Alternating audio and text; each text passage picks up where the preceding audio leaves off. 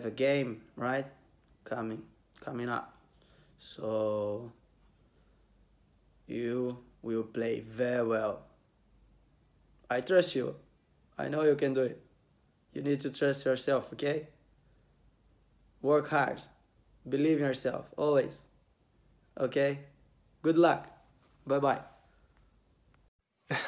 eh, hola amigos, ¿qué onda? ¿Cómo están? Bienvenidos a otro capítulo más, nuevamente Versus.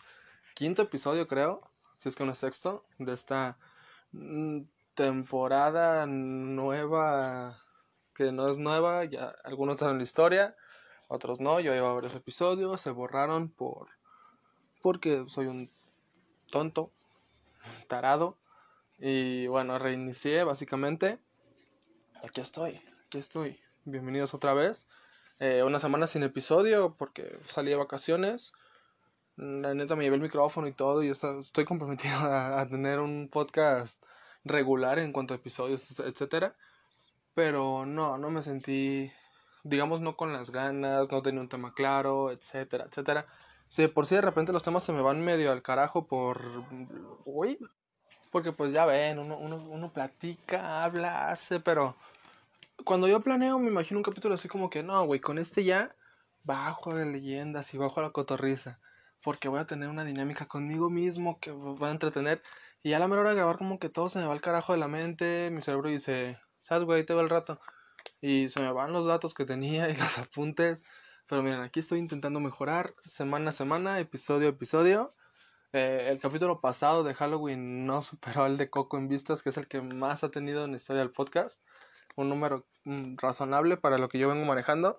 Así que espero les guste este. Espero les, les agrade sin albur. Y se la pasen bien en este ratito. Va a ser un episodio cortito. Porque ya me lo tengo que ir a trabajar y, y estudiar. Y ya saben, esta, esta vida desgraciada que me tocó. Eh, nada, ya saben, solo pueden seguirme en Antonio Los 8, en, en arroba Antonio Los 8 en Twitter.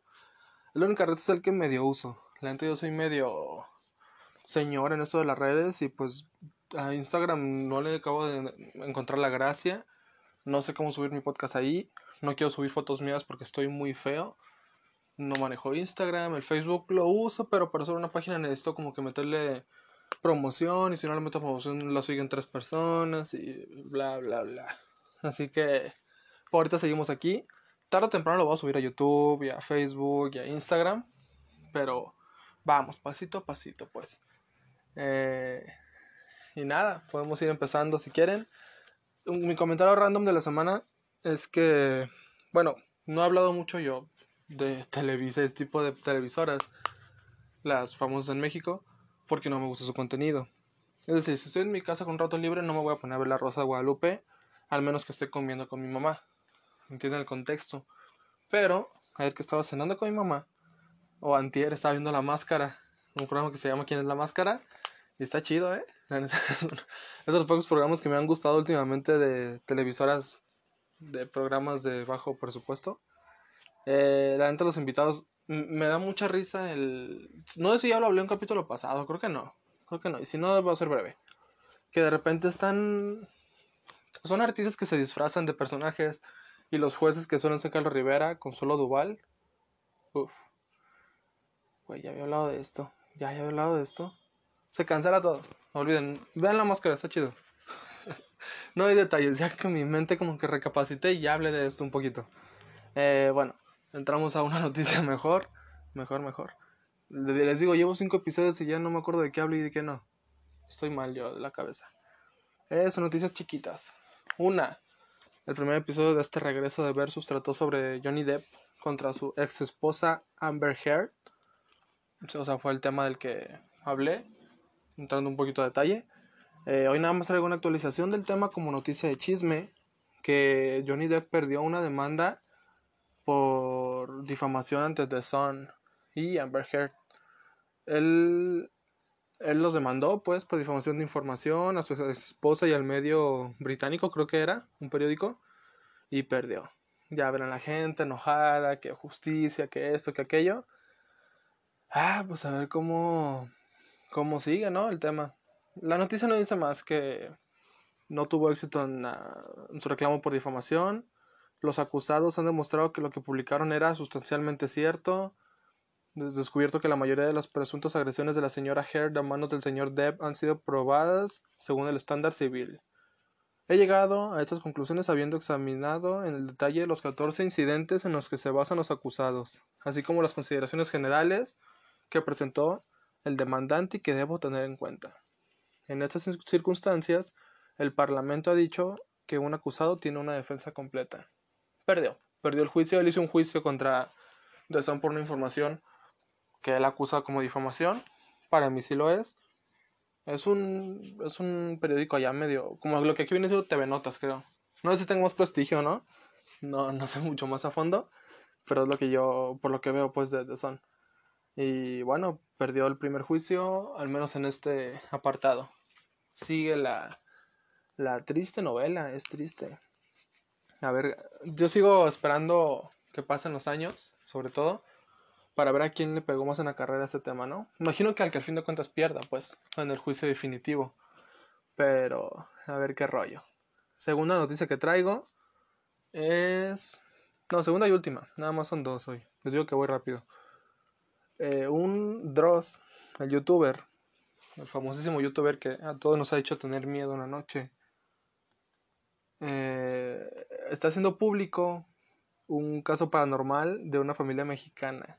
O sea, el vato ha subido en TikTok, si no me equivoco, un caso paranormal. Que es de dudar, la neta. Miren, el venezolano encontró un nuevo caso de actividad paranormal a través de las redes sociales y ha conmocionado a usuarios, quienes han abierto un verda- un verdadero debate sobre si es real o no. Que es lo normal, ¿no? A mí, la neta, lo que se me viene a la mente rápido, así en corto, es Carlos Name.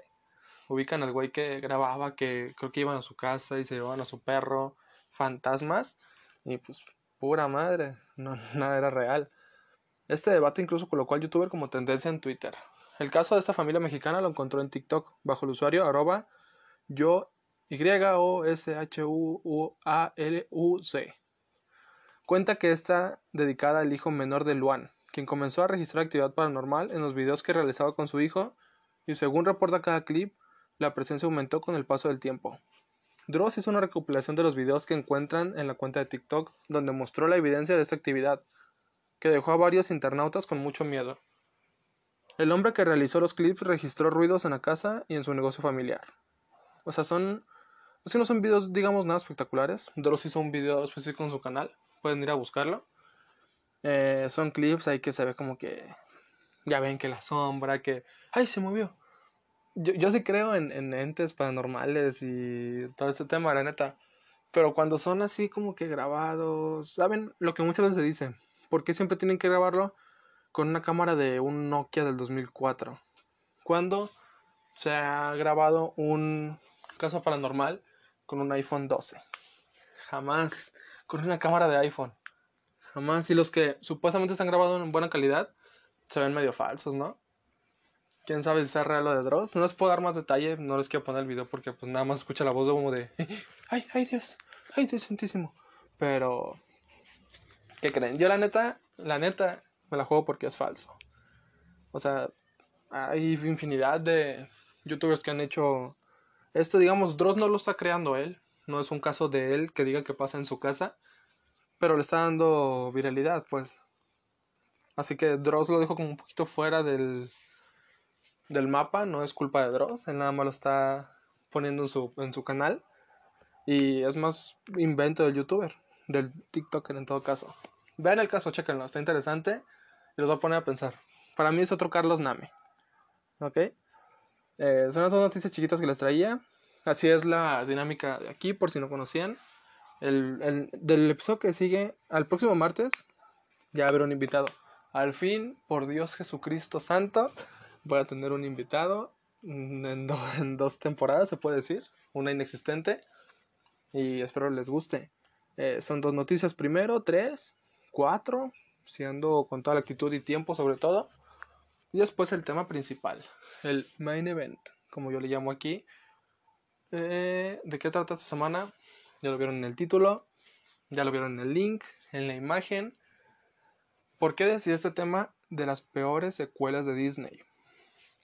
En específico de Disney, Disney Toon Studios.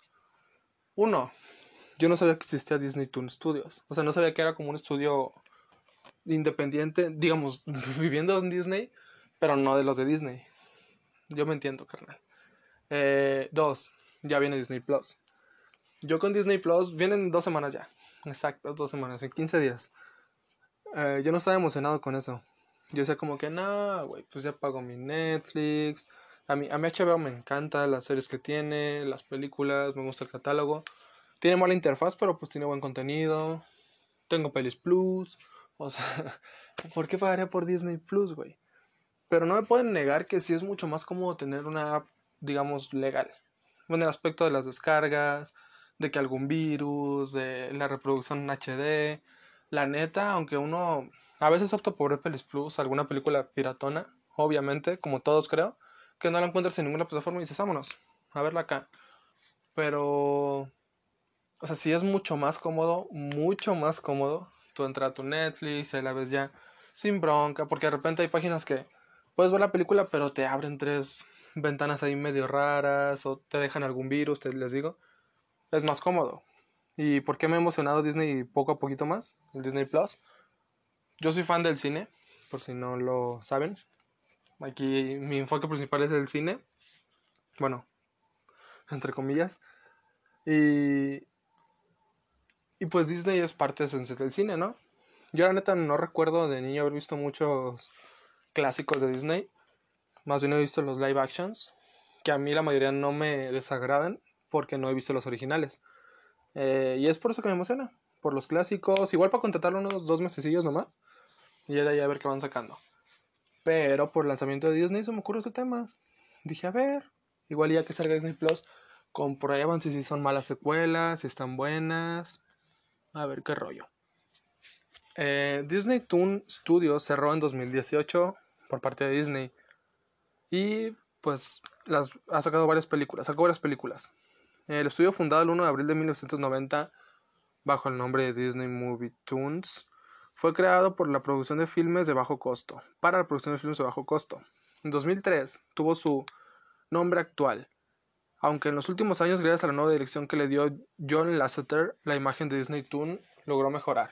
Lo cierto es que sus 28 años de vida han sido más producciones de dudosa calidad a secuelas dignas, incluso de estar dentro del canon de Disney. Bueno, empezamos el conteo en corto. La primera película que aquí aparece, que esta sí la vi, sí recuerdo haberla visto, es Aladdin, Aladdin 2, que este ya está comprobado que va a ser un va a haber una en live action también. O sea, van a sacar las secuelas de esta madre en live action. Eh, lo curioso es que muchos consideran que está buena. O sea, que está chida como la primera. Sin embargo, lo cierto es que no ha envejecido nada bien. Pese a poder ver la boda de Aladdin con Jasmine, la animación de la película no solo es que no esté cuidada, es que detona un claro desinterés por la calidad, dejando bien en claro que es una producción para televisión, directa DVD. Evidentemente esto da igual si no fuera por una trama que no llega a tener pies ni cabeza, dando giros narrativos que no tienen lógica y que solo están hechos para crear expectativas, en una cinta que no llega a funcionar del todo. Ni siquiera el regreso de Robin Williams en el doblaje puede salvarla. Que eso hace algo lógico, ¿no? Si una película es malísima, por más que sea Robin Williams o que seas Jesús, no vas a poder levantar una película por ti solo, creo yo. Yo lo que recuerdo de esa película es que sí es entretenida, pero la vi de niño. La neta no la encontré para verla, estudiarla ahorita mismo. Eh, me llama mucho la atención el anuncio de que van a hacer esa misma historia. Se llama como la el Rey de los Ladrones. Esta historia, si no mal recuerdo, se basa mucho igual en Jafar. Y a ver qué sacan de live action. No, no espero mucho, la neta. No espero mucho. Pero a ver, ojalá logren mejorar lo que ya hicieron.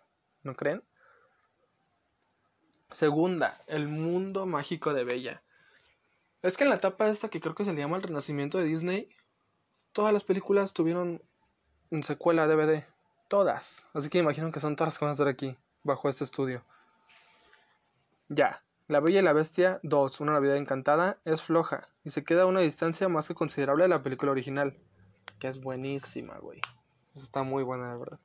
Sin embargo, El Mundo Mágico de Bella logra que su predecesora se vea como una producción no tan mala, con una animación más que pésima. Esta película pareció un experimento piloto para una posible serie de televisión. Sobre los días en el que Bella tuvo, estuvo cautiva en el castillo de la bestia, con personajes secundarios sin gracia y tramas episódicos que no llamaban del interés precisamente. Una película que ha caído en el absoluto olvido. Pues sí. Nada, la reconozco que tienen en VHS. Esa la tengo. En un VHS y. Pues son películas que la neta, si tú se la pones a tu hija de 3 años, 4 años, la, la va a divertir, o sea, va a decir, ay, los personajes y la, la chingada, pero ya si la ves analizando la historia, así como analizaste la primera, no le llegan. Siguiente. Pocahontas 2. Se cargaba el halo de sol- solemnidad y seriedad de la película original de 1995. No solo rompió con su espíritu, sino que provocó una ola de indignación entre los fans que la tildaron como la peor secuela que haya producido Disney Toon. Pero, ¿qué es lo que causa tanta adversión hacia esta película? Pues el comportamiento de su protagonista, a la que se le ve vestida como una princesa inglesa y miembro de una aristocracia, y dejando al aventurero John Smith por el diplomático John Rolfe de una forma tan simple que trastoca con los sentimientos que mostró en la primera película. De eso me informé un poquito más porque me llamó la atención eso, la separación de amor. Vi algunos reviews que hay en YouTube que son montados, algunos en inglés. Eh, leí algunos artículos, la crítica que tiene en IMDb, en Rotten Tomatoes. Y, o sea, sí, toda la película como que, si no me recuerdo, luchó mucho por estar junto al güero ¿cómo se llama? A John Smith, para que al final, ah, no, ya me voy con otro güey. O sea, en la secuela como que muy al carajo. Y pues tan mala está que, según yo, eso quedó como canon, se le llama. La, en los parques, etcétera, se le sigue considerando como novia de Smith. Sin embargo, aunque a los fans les duela, en la vida real fue Rolf quien se casó con la princesa indígena. El gran defecto de la película es que no sabe mostrar ese cambio de sentimientos de John Smith a John Rolfe provocando desconcierto en el espectador, al convertir a la serena heroína en una niña caprichosa. La convirtieron en una tipo Ariel, diría yo, pero pues versión más... todavía más dramática. O sea, más centrada... No, no, una Ariel, ¿te das cuenta? no puedo decir nada más, una tóxica que, que le gustó a otro y bye, como todas las mujeres. Despreciando el amor de los hombres. Duele, duele. La Dama y el Vagabundo 2. Eh, esta de por sí a mí la primera no me gusta. Yo esta la conocí por la live action que sacaron directo de Disney Plus. La vi por una página de dudosa precedencia. Y dije, "Ah, ok, es un poco aburrida, pero es un live action, voy a ver la original. La vi y, ah, ok. El live action estaba bien, estaba igual que la original. Es aburridona la película. No solo Pocahontas 2 rompe con el espíritu de la obra original. La Dama y el Vagabundo 2 se centra en el rebelde Golfiño. Golfillo, Golfillo, hijo de la reina, la dama y el golfo, el vagabundo. Su historia de querer ser único, de no ser un niño bien y convertirse en un perro callejero se ha visto ya muchas veces. Ahí está el inflavardador clásico Oliver y su pandilla, para hablar de ello. Y la verdad, los motivos para rebelarse de Golfillo, pues como que no causan mucha empatía con el público, provocando que la película sea un refrito de una obra maestra, que bien podría ser la versión B, producida por un estudio que no quiere pagar derechos de autor. A esto se refiere como, otra vez un video en YouTube, a estas películas que es como, ay, güey, si se maman. Una, una de, mi mamá, una vez de morro me chamaqueó bien ojete, porque yo estaba como que, ay, sí, la película de Nemo y la película de Nemo, jode, jode también. Y ella como que fue al tianguis a hacer el mandado y me trajo unas y me dijo, mira, ahí están las de Nemo, las tres. Y yo de, ah, huevo, pues no sabía que era una nada más. Y entonces que le ponen Nemo 2, pero es una animación del carajo, es una animación mala. Mala, mala, películas feas que se ven mal. ¿Qué otra vi? Está la de Nemo. Hay videos en YouTube como de, de recuento de películas famosas que fueron replicadas a un bajo presupuesto. Qué, qué horribles se ven.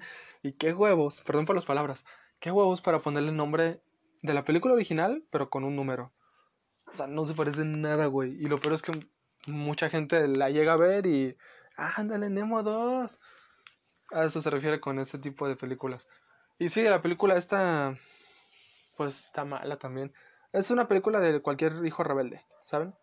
Na- nada especial. Tampoco nada despreciable, pero me parece al nivel de la primera, la neta, cuanto a entretenimiento y etcétera. Sigue Cenicienta 2, Cinderella. Aunque sin duda una de las peores secuelas de un clásico de Disney es Cenicienta 2. Al igual que sucede con el Mújico, Mújico Mágico, ¿eh? Mundo Mágico de Bella, la cinta está hecha como si de episodio de una serie se tratase. Su animación es tan decente como cualquier producción de bajo coste hecha en 2002. Lo cierto es que las tramas son, con cariño, ridículas, al querer crear dictonomías entre la vida del palacio y vida del pueblo, provocando que Cenicienta, una heroína que luchó con esmero y esfuerzo, de repente fuese amiga de medio pueblo, y echase de menos una vida de humillaciones y sufrimientos. Y la lógica, además de ver a la heroína más tiempo vestida de sirvienta que de princesa. Miren, la neta esta sí no vi nada, no hice por investigar más, porque la uno, pues bueno, o sea, no, no es mi target. está, bonita la película, esta historia de la zapatilla de chingada, pero eh, no, no investigué de más. Ustedes denme su opinión. Si, si te gustó, si no te gustó, qué pasa con Cenicienta. Que creo que un comediante lo dijo, no recuerdo si incluso fue Franco Escamilla. Este pedo de, imagínate que tú pierdes un zapato en una peda. Estás en un antro, echando desmadre. Pierdes un zapato. Y un cabrón te busca por todo el lugar para poner tu zapato en tu piecito. La cantidad de posibilidades infinitas que hay para que le quede a alguien ya son muy grandes. Pero tú como mujer, si Julio Julio Rigoberto llega y te pone tu zapato, ¿te enamorarías de él? ¿Lo besarías? Digo, Julio Rigoberto no es el rey de la película, pero ¿qué, qué pensarías tú de ese, de ese tema? Es un tema que, otra película de Disney que me parece una trama ahí medio oscurona como Blancanieves. Siguiente. Otra de las producciones que es mejor olvidar es El Jorobado Notre Dame 2, El secreto de la campana. Para empezar, su animación es de calidad paupérrima, o sea, la chingada. Eh, a mí esta animación no, no se hace fea, es como más colorida, ¿saben? Vi trailers, vi cortos, a mí no me desagrada del todo, pero bueno. Algo inadmisible para un producto proveniente de Disney. Luego está su trama, que nada tiene que ver con la novela original de Víctor Hugo. Cierto es que la película del 96 cambió muchas cosas de su escritor enfocado a un público adulto, pero al menos había un espíritu oscuro que la convirtió en una producción digna de una obra de Hugo. Con la secuela, Disney tira por tierra esa dignidad, con una película mal hecha, con diseños que parecen sacados de un libro para colorear de un bazar, una tramañoña y un villano ridículo. Una película que mejor queda en el abismo del olvido. Esa película también está muy buena. Pero ya si me pongo en el plan, en el plan, güey, que nada le gusta, güey, a la morra, no cómo se llama, esta no es Jazmín. A la princesa no le gustaba el jorobado, está bien, no pasa nada, no era mala porque no le gustaba un jorobado. A todos nos frenzonean, ¿por qué no pueden frenzonear un jorobado? Lo trató mal, no recuerdo ese detalle, eso podría ser muy útil. Eh, el libro de la selva 2, que de esta, si no me equivoco, también va a haber una secuela live action. Que aquí, bueno, el libro de la selva es de las mejores películas live action que ha sacado Disney. Pronto viene el episodio de películas live action versus ellas mismas. Wait for it. De las secuelas producidas por Disney Toon, las que se estrenaron en el cine suelen ser las que mejor comentarios se llevaron. No fue así con el caso del libro de la selva 2, que estaba pensada para lanzarse directamente a video, pero que tras el abrumador éxito de Peter Pan, el regreso del país de nunca jamás, se decidió intentar repe- repetir la jugada. Evidentemente le salió mal, al menos en lo que a calidad ci- cinematográfica se refiere. Sí, hizo muy buena taquilla, recaudó más de tres veces su coste. ¡Wow! Pero su trama es es una repetición de la que se vio en un filme de 1967, con el añadido de Shanti y Rad Granhan, los hermanos adoptivos de Mowgli, una producción peor para hacer caja. Calidad, no es para películas de verdad. Eh, es que eso es lo malo de estas películas, ¿saben? De esta etapa de hay que aventar 54 películas para... Ay, Dios, ¿qué quiere? ¿Ya lograste? Ni te diste cuenta.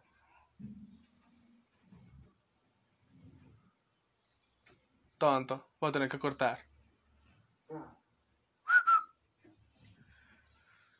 Mm, es que sacan muchas tramas como de los. Pues de los huevos, tal cual. O sea, de, en la primera película, ¿dónde estaban los hermanos de Mowgli? No existían. No había. Y en la secuela, como que dicen, claro que sí, Mowgli tiene cuatro hermanos. Pues no, güey. Creo que falla en el trama, en la escritura, en la lógica de la película. Mal, mal. Eh, disculpen esa interrupción, ¿eh? No vuelve a pasar. 8. Mulan 2. El caso de Mulan 2 es curioso. La película intenta mantener el espíritu de la cinta original de 1998, pero su trama podría haber sido más interesante. La entrada en escena de las hijas del emperador, la princesa Ting Ting, Mei, y su provoca y su provoca que el protagonismo de Mulan pueda quedar relegado a segundo plano. Ok. Esto no sería malo si no fuese porque las tramas del amor de las tres princesas se han visto ya infinidad de veces. La princesa Aurora, Ariel y Yasmín lo mostraron mejor.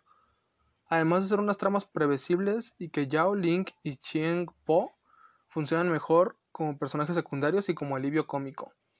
Además, las tramas secundarias no llaman nada. Mushu pasa de ser un alivio cómico entrañable a convertirse en un personaje excesivamente egoísta. Mulan y Shang Yu pasan de ser una pareja poderosos guerreros a una dupla digna de escenas de matrimonio. Una secuela que, pese a una escena inicial poderosa de Mulan enseñando a sus jóvenes pupilas a ser guerreras, no logra estar a la altura de la película original. Una disculpa, la gente ni yo entendí lo que leí, ni sé nada de la película, así que vamos a la que sigue. Mulan no me encanta a mí ni la live action, ni la original. Me imagino que no me va a encantar la secuela. Tarzan 2. Ah, esto está chida. Bueno, a ver. Aunque la película tenga dos nuevas canciones compuestas por Phil Collins y que Glenn Close y Lawrence Harrison más en sus papeles poniendo sus voces a Kala y Kerkach. Tarzan 2 no ofrece nada nuevo a lo que se pudo ver en las escenas del, del niño del protagonista en la escena en la película del 99.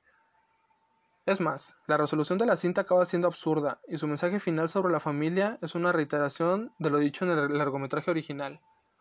Su animación al menos era decente, logrando una calidad visual poco vista en una producción de Disney Toon. Esta está chida. Esta no me la compro. A ver si alguien me apoya. Pero esta la vi de morro y está chida. Pues son bebés. Es como... Es la versión de... innecesaria. 100% innecesaria. Es una trama interesante. 100%. Pero está chida. Esa sí la recomiendo. Esta lista no sabe nada de cine. Oh, esta sí no he visto ninguna, ¿eh? Ocupo su ayuda, amigos. El Emperador y sus locuras 2. La gran aventura de Kronk. Kronk, Kronk. Cuando Disney hizo secuelas, precuelas y refritos de sus clásicos más emblemáticos. 2020. Se repite la historia.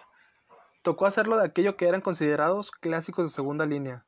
Mucho de ellos maravillas animadas que conste. El emperador y sus locuras es una de las películas de la llamada Segunda Etapa Oscura o Segunda Edad de Bronce que ha logrado sobrevivir bien al paso del tiempo. No así su secuela, El Emperador y sus locuras 2, la gran aventura de Kronk. Centrada en Kronk, un personaje que quedaba bien como secundario, pero no como personaje principal. Su trama no llama, él no llama. El humor ácido de la primera parte brilla por su ausencia. Su mensaje no ofrece nada distinto a lo que se vio en el filme del 2000, la serie que produjo después Cusco, un emperador en el cole, tuvo mejor recepción entre el público y la prensa, lo suficiente para reivindicar a Malina, la heroína de la serie, como una nueva princesa Disney. Kronk, la neta, yo de morrito lo veía y decía, no, cámbiale, como que nunca me ha llamado la atención. Pero conforme he ido creciendo, leo que estuvo buena la primera, que la serie ha estado, estuvo bien, pues las secuelas parece que no tanto, pero me la voy a aventar, la voy a ver. Dicen que es un humor diferente, ¿no? Un poquito más acidón, ¿será la palabra? más para, menos para chavos, pero no sé, no me consta. Uh, este también me gusta. y ya entré en tema nostálgico, ¿eh? Ya no estoy siendo nada objetivo. Como se ha comentado antes, después de que Disney explotase a más no poder sus clásicos más emblemáticos, tocaba hacer secuelas de aquellas películas menos exitosas de la factoría. Que esta manera ser exitosa, güey, es un peliculón. La primera. Esta también me gusta. El caso de Todd y Toby 2 va en esa línea. Es secuela de una de las películas más desconocidas de la factoría, pero muy querida por el público que la ha visto. Exacto, es que está muy bonita, güey. O sea, digamos que no es algo innovador o que... ¿Cómo, cómo dicen? Pues sí, que, que sea algo que hizo... No, no hizo nada que alguien hubiera hecho antes o que fuera a hacer hasta ahora. Es una historia no tan nueva de amistad, pero está bonita. Está bonita, güey. Pese a que su trama permitía producir una secuela lo suficientemente buena, estéticamente también, ya que la animación de la cinta de 1981 no era lo más notable del filme. Lo cierto es que Disney Toon decidió convertir esa amistad imposible en una especie de operación triunfo, con amistades traicionadas que se cargaban el espíritu de la cinta original. Una película completamente innecesaria y que no aportó nada. Bueno, más dinero. Pues sí, tiene razón. tiene razón en su argumento. Para mí, igual yo soy muy fan de la 1. La 1 es de mi top, así, de la historia de Disney, güey. Fácil. El perro y el sabueso me encanta. Me encanta. Es muy triste. Vamos con la que sigue, ya faltan pocas.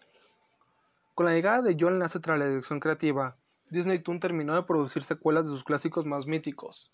Como nota curiosa, Disney Toon estuvo a punto de terminar secuelas de Dumbo, Los Aristogatos y Descubriendo los Robinsons. Pero Lasseter cuando se convirtió en jefe creativo del estudio canceló todos sus proyectos. Ese hombre es un genio. Afuera de todo lo que ha hecho también por cancelar esas madres, ¿quién quería ver eso? Fue, lo, fue el último proyecto de secuela en salir. Una precuela de la cinta original del 89, en la que narraba cómo Ariel empezó a cantar. Lasseter pudo salvar Cenicienta. ¿Qué pasaría si pero con el origen de la sirenita no pudo hacer nada. Logra que la sirenita 2 regresa al mar, parezca buena y todo, aunque aparezca la madre de Ariel y el motivo por el que ya no sabe nada de ella posteriormente. Los motivos de rebeldía y reivindicación musical no resultan del todo creíbles. Su animación no es mala, pero tampoco está a la altura de otras producciones. Bueno, lo mismo, esta animación a mí no me desagrada. Son diferentes, y son animaciones que se noten malos errores al movimiento, no tan clásica, un poquito más 3D, pero a mí no me desagrada. Y la última, la última de la lista, puta, que es a quien le gusta la primera. O sea, si, no te gusta Cars, ¿qué, ¿a quién le gusta aviones, güey? ¿A quién le gusta aviones? Aviones ya pertenece a la época Lasseter y fue él que propuso hacer un spin-off de Cars. La saga a la que más cariño tiene. Todo lo contrario que los fans de Pixar. A mí sí me gusta. Bueno, la 1 y la 3. La trilogía Cars no es mala, pero tristemente su spin-off no está a la altura. La animación es estupenda, más teniendo en cuenta que parte de un estudio menor, pero su trama es una mezcla de Cars y Cars 2, una competición alrededor del mundo y una reivindicación de los orígenes, solo que cambiando coches por aviones. Afortunadamente su secuela, Aviones, Equipos de Rescate, logra quitarse ese sabor amargo que dejó la primera parte. Qué innecesario aviones, ¿eh? Como que le hace te le gusta esto de... ¿Qué será su mayor error? Porque pues Cars es considerado un error para algunos. Para mí no tanto, repito, la 1 me gusta mucho, la 3 se hace buena, aunque muy básica, sin una trama más, más allá de lo que ya se ha visto de Rocky. Pero... Aviones. Esperemos trenes próximamente. Y esperemos bicis y... A ver qué más saca la de sus traumas con autos y cosas así que hablan. Parlanchines. Bueno, yo de esta lista, la neta, yo rescato para mí el. La de Toby, el perro y el sabueso. La de Tarzán. Y la de. la Sirenita. Sí, lo que recuerdo sí me gustaba también. Los demás, la mitad no la vi, la otra mitad la vi y. Pues no. O sea, la, la vi recientemente algunas y no, no, no no, no, están a la altura de la original. Algunas tienen incluso tercer parte. Que, ganas de Disney de, de meter por ahí. De vender a fuerzas, ¿no? Vendan bien, vendan a gusto. ¿Para qué hacen enojar a la gente? Que bueno, ya no me, ya no me enojaré con la gente que se enoja por malas decisiones de películas para niños. Y bueno, esas fueron una recopilación de las peores secuelas según una lista de una página súper fiable que se llama Cartelera. ¿Eh? Les doy el crédito. Mm, no sé qué piensen. ¿Están de acuerdo? ¿No están de acuerdo? ¿Qué tres películas salvan? Arre, díganme eso. ¿Qué tres películas salvarían de esta ocasión? Eh, espero que les haya gustado el episodio. Si alguno lo sintieron un poco acelerado, perdón, neta, perdón. El jueves viene bien. ahora sí ya con más tiempo. Es que estoy estudiando y no se puede, güey. Eh, me pasa que estoy estudiando inglés en una plataforma que encontré. Dije, hay que, hay que pagarla, está barata.